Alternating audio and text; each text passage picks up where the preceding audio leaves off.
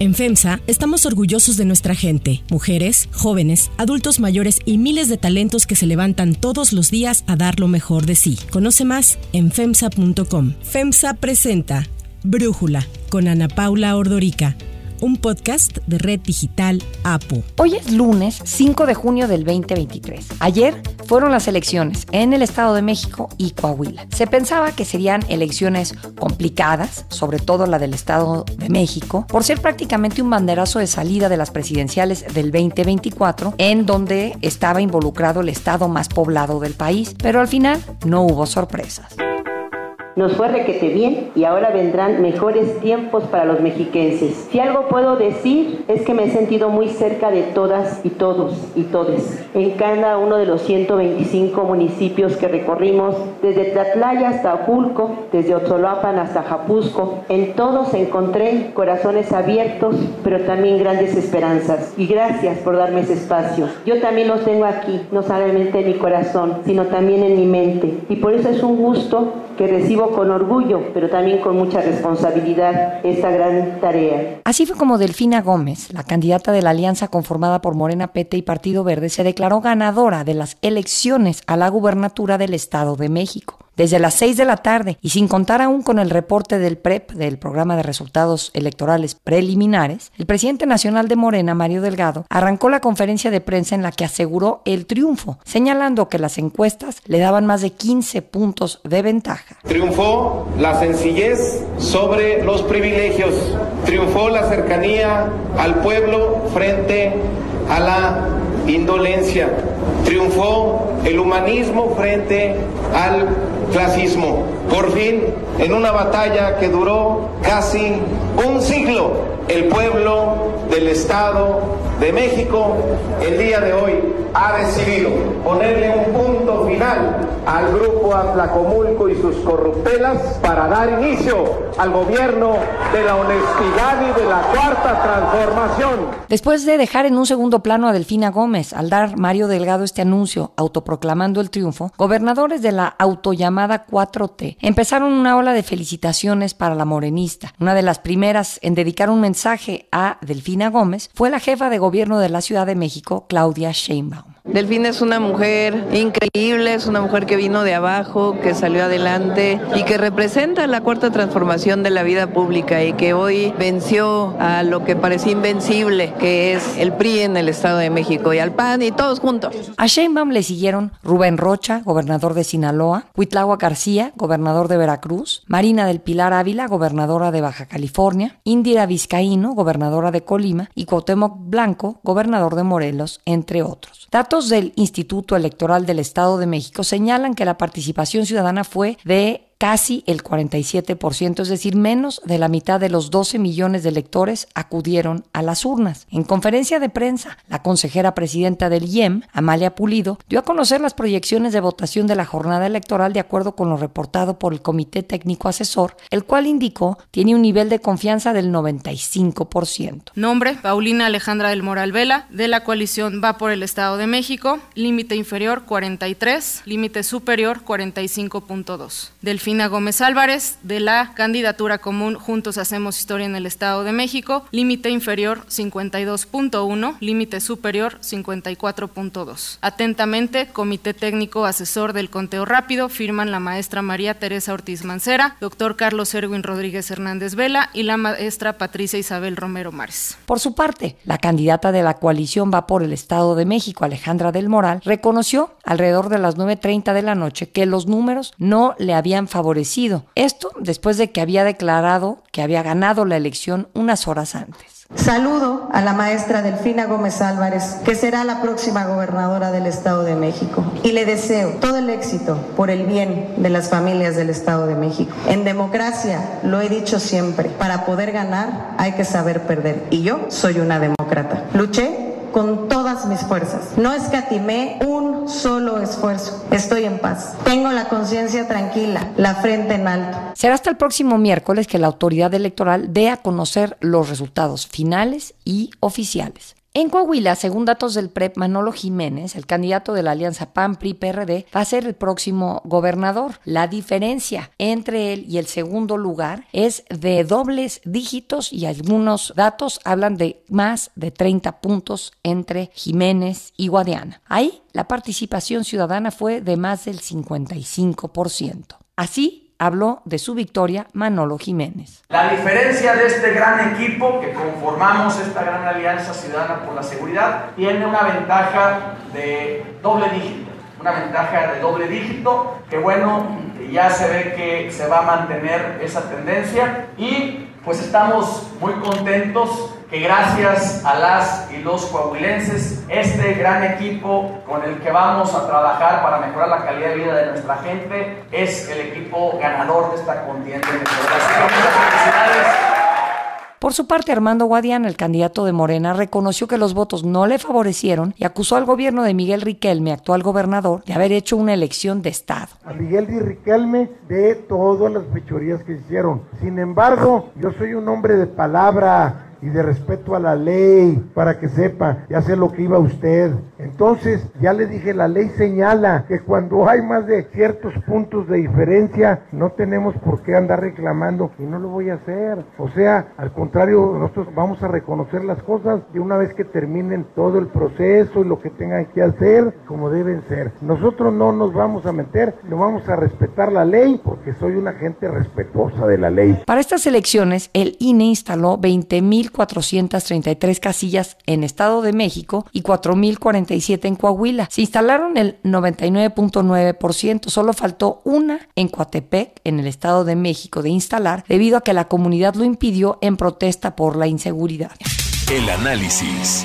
Para analizar las elecciones de ayer, le agradezco a Javier Márquez, analista político, director de investigación de Buendía y Márquez y agregador del portal Oráculos, platicar con nosotros. Javier, ¿cuáles serían tus reflexiones iniciales de las elecciones de ayer en el Estado de México y en Coahuila? ¿Qué tal, Ana Paula? Bien, pues mira, siento que las elecciones que ocurrieron el día de ayer van a tener que tener algunas lecturas imprescindibles para los actores políticos, también creo que para los comentaristas políticos y lo más importante creo que rumbo a 2024 va a ser cómo van a responder a los votantes. Si te parece bien, empezamos a desmenuzar esto y empezaría yo con los actores políticos. Creo que todos vamos a estar a la expectativa de lo que las burocracias partidistas, cómo van a leer estos resultados, sobre todo cómo van a actuar en consecuencia en sus estrategias de coalición para el 2024. En este sentido, Ana Paula, creo que durante los días anteriores se empezó a comentar mucho sobre la posibilidad de que la coalición fuera endeble o de plano no se realizara si el Estado de México, que fue la elección más importante por el tamaño del listado nominal del día de ayer, resultaba que Morena ganaba en la entidad con Delfina. Yo siento que esa interpretación no se va a sostener, es decir, creo que los actores políticos, los dirigentes sobre todo, van a seguir empujando la coalición, pero sí vamos a observar, creo, muchas críticas hacia las dirigencias. En este sentido, creo que vamos a poder saber qué va a ocurrir con la coalición en los próximos días, Ana Paula. ¿Y por qué lo pienso? Debido a la presión también del otro lado, lo que está ocurriendo en Morena y la nominación de su candidato presidencial, pues la coalición va a tener que poner las reglas o tratar de delinear el mapa sobre el que los próximos meses también estará nominando a su candidato presidencial. Creo que si vemos en estos días que los dirigentes de los partidos de la oposición hacen una convocatoria abierta de los tres partidos políticos, creo que están poniendo todas sus fichas apostándole a una a la coalición. Sin embargo, si se van a poner las primeras reglas al nominar a candidatos primero dentro de los partidos políticos del PAN, PRI, PRD y luego para tratar de encontrar el candidato que banderaría la coalición, creo que ahí se estarían dando un respiro quizás para esperar cómo evolucionan las expectativas tanto en, el sector de los comentaristas políticos como también incluso de los votantes. Creo que por ahí va esta primera capa de la cebolla que tiene que ver con las lecturas y las expectativas que se tienen de esta elección. Si me permites, entonces paso a la siguiente, creo que es una más importante, es la de los votantes, Ana Paula. Bien, creo que aquí interesaría hacer algunas anotaciones sobre cuál es el comportamiento de los electores una vez que se dan resultados de elecciones locales como la, la que acaba de ocurrir el día de ayer. Voy a poner como ejemplo lo que pasó hace seis años cuando el PRI refrendó el Estado de México en 2017, el PRI venía de una caída bastante importante de los meses e incluso años anteriores, y esta caída se frenó gracias a, la victoria del Mazo, el actual gobernador. En este sentido, es muy probable, Ana Paula, que las expectativas de los votantes cuando vean hacia atrás en los próximos meses qué partidos son viables y cuáles no, algunos electores utilizan este shortcut heurístico que se llama el bandwagon effect. Muchos empiezan a preguntarse cuál es el partido con mayores posibilidades de victoria. Y en este sentido, pues si lo que los comentaristas políticos y lo que está en el aire, la conversación pública, etcétera, empiezan a decir que Morena está avanzando a pasos agigantados, digo, habrá que recordar que hace unos años no tenían ni una sola gubernatura y ahora van a tener muchas más de los mejores momentos que el PRI durante Enrique Peña Nieto. Si esta noción de gran éxito se continúa profundizando en la conversación pública, es muy probable que los votantes que no deciden que tienen preferencias endebles, pues tomen el camino quizás de tomar el partido que está en el poder, Morena, que ha, tenido resultados notables. Pues ha ganado ya 17 de las últimas 23 elecciones tomando en cuenta el triunfo en Estado de México. Entonces, en ese sentido, yo te quisiera preguntar, pues, ¿qué nos dice eso de Morena y de la oposición hacia el 2024? ¿Las cosas ya están escritas? Y sobre todo, pensando que quizás lo más importante para leer de las elecciones eh, de ayer es fijarnos en las dimensiones de las derrotas y las victorias en Estado de México y Coahuila, ¿no, Javier? Va a ser un referente sin duda. Déjame ponerlo en términos cuantitativos, Ana Paula. Asumamos, por ejemplo, que el resultado en el Estado de México, con la preferencia electoral que se manifestó a favor de Morena y una participación proyectada del Estado de México que comúnmente tiene las elecciones presidenciales, estaríamos hablando que eh, Morena acaba de cosechar cerca de entre 4.5 y 5 puntos porcentuales de la votación presidencial. Entonces, desde el punto de vista cuantitativo, pues es una victoria importante para Morena, no solamente por lo lo que significa el Estado de México en el ánimo de la discusión pública de los actores, sino también pues está cosechando, digamos, un estado con gran importancia para las elecciones federales. Ahora, yo no haría un overstatement de los resultados de esta elección. Bien, el PRI refrenda a Coahuila, yo creo que aún así no tiene una gran importancia en términos cuantitativos para el ánimo de la oposición, pero sin duda yo creo que todavía existe la posibilidad de que la coalición pueda tener un resultado bastante competitivo en la elección presidencial. Tal vez no solo competitivo,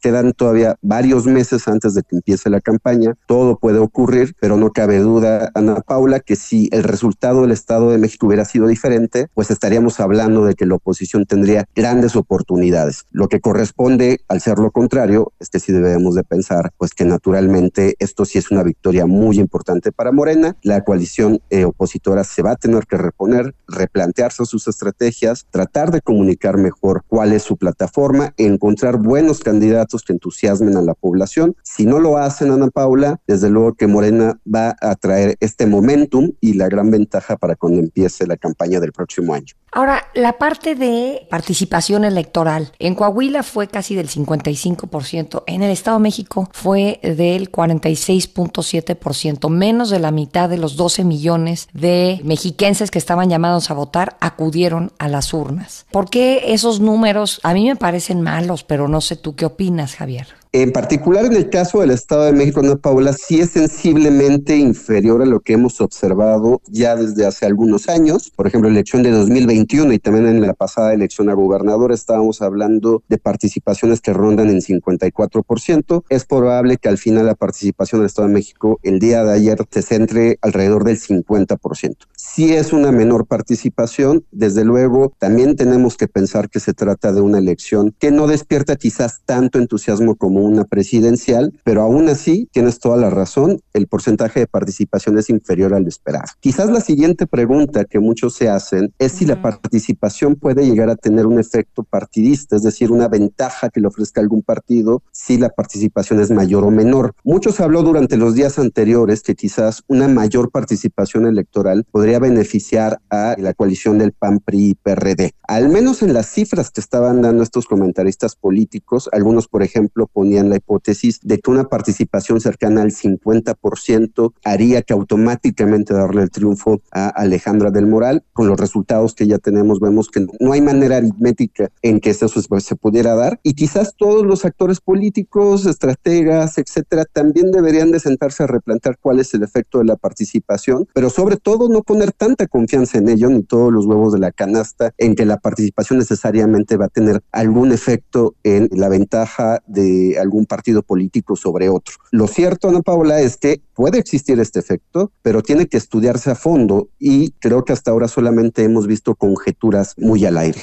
Bien, Javier, el papel del gobernador del Estado de México, Alfredo del Mazo, su casi pues ausencia en todo esto, ¿qué reflexión harías porque por un lado, a mí me sorprendió ver a Morena hablar de una elección de Estado en Coahuila, pero en el Estado de México, pues ahí sí eh, se vio un silencio en este respecto, ¿no? Quizás a lo que estábamos acostumbrados es una mayor visibilidad del gobernador y sobre todo dar señales a las bases de los partidos políticos para saber que existe el respaldo del gobernador. No ocurrió en este caso, pero también, Ana Paula, habrá que recordar, como bien planteas en el caso de Coahuila, pero en el caso del Estado de México, la intervención del gobernador hubiera podido dar lugar a dudas o a problemas postelectorales debido a su participación. Creo que también estamos muy acostumbrados a estar solicitando las señales, el apoyo y la intervención del gobernador cuando, pues bueno, esperamos que estamos transitando hacia una parte de la democracia en donde eso no debería ser importante. No lo estoy diciendo solamente en el caso del gobernador, este va a ser un gran tema para la elección presidencial porque tanto el Instituto Electoral como el Tribunal Electoral están haciendo llamados a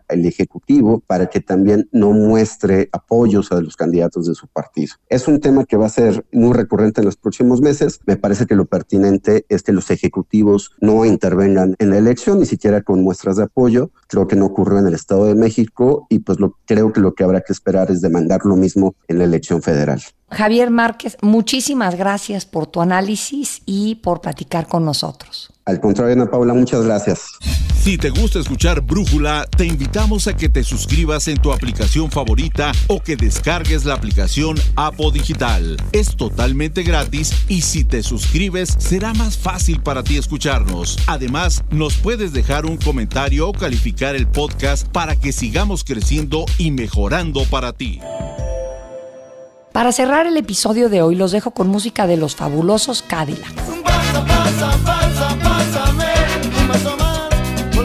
Cadillac. El concierto que ofrecieron los fabulosos Cadillacs en el Zócalo de la Ciudad de México dejó una derrama económica de 980 millones de pesos, además de que batió récord en el número de asistentes. La banda argentina logró convocar a más de 300 mil asistentes, rompiendo la marca establecida unos meses atrás por Grupo Firme de 280 mil espectadores. Los fabulosos Cadillacs son una banda fundada en Buenos Aires en 1984. Tienen 16 álbumes grabados y a lo largo de su trayectoria han colaborado con distintos artistas, entre ellos Celia Cruz.